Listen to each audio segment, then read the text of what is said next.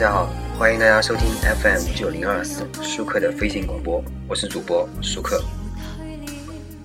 呃，很多人现在还在，可能还在回味这种美美剧啊《纸牌屋》里面的这个情节。呃，那么有些人看了以后呢，可能不太明白这里面的政治背景是什么。那么这本期呢，我们就来说一下，呃，看美剧《纸牌屋》里面的必备的一些政治背景常识知识。可能很多人看完了以后啊，还是不明白。那么我们来说一下。我刚开始看的时候也是一头雾水啊，恶补了一下美国的政治制度。那么我们先来解释一下什么叫党鞭啊？党鞭呢是党的三把手，一把手是议长，二把手是多数党领袖，维护党的利益的交换啊，呃，也就是这个党的纪委，相当于我们这边的纪委书记啊这样的级别。好，那么呃，有可能我通俗一点说，党鞭类似于党的妈妈桑级别。这样说大家明白了吗？好，那么我们接下来说党棍，党棍也就是妈妈桑带的这个小姐们，就是党棍。党魁是党的首脑，在党内呢没有什么实际的职务。那主人公啊，作为民主党在这个众议院的党鞭意味着什么？为什么他总在议员之间斡旋？为什么州长一选举也依靠他？为什么要背靠桑科这样的大公司？与总统又是个什么样的关系？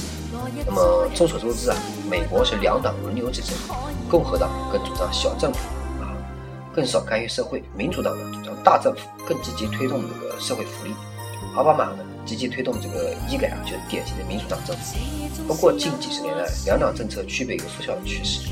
居中在职的这个总统呢也来自民主党，Frank 也是民主党在众议院的首席代表。美国国家组织依据着三权分立，立法、司法、行政。分别独立，分别制衡。行政方面的最高长官是总统，来自四年一次的选举，但总统不是说什么都算。大部分政策的发布需要通过国会，国会由参议院和众议院组成。法律和政策呢由国会提出，并投票决定是否颁布。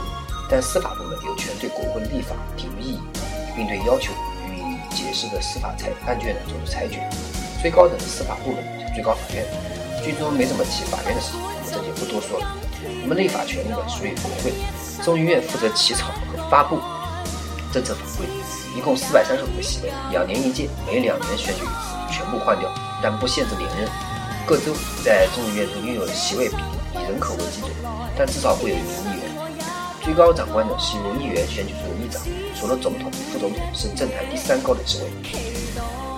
美国宪法规定，为了制衡众议院的权力，设置了参议院。众议院只能起草和发布政策法规，提交参议院通过审核的功能，才能最终颁布。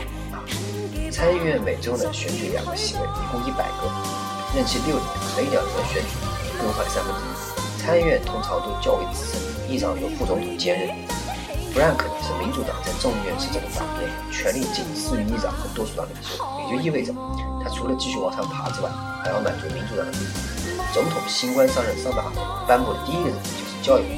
弗兰克使用各种手段抢到了这个提案的机会，重新获得了新人们的信任。而总统贵为总统，也需要在国会中得到弗兰克这样经验丰富、人脉通天的老鸟的支持。弗兰克还有个任务，就是在竞选中扶持民主党候选人。片中他扶持了 Peter 竞选宾州州长，宾州是关键的摇摆州，如果成功，会对今后的民主党选举就获得优势。安插在政府部门负责游说的叫 Lobster，片中的 Remy 是在服务，也就是雷米啊是在服务 Frank 八年以后离开，对国会可谓轻车熟路。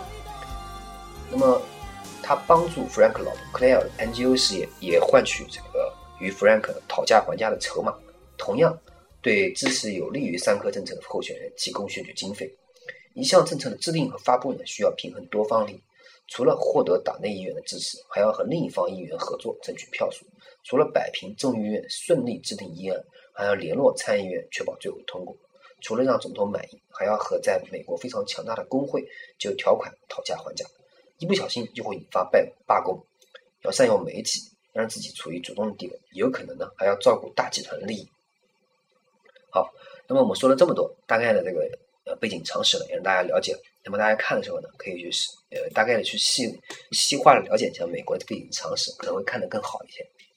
好，感谢大家收听本期舒克的飞行广播，我是主播舒克，欢迎大家关注我的微博、微信、QQ 与我进行交流，谢谢大家。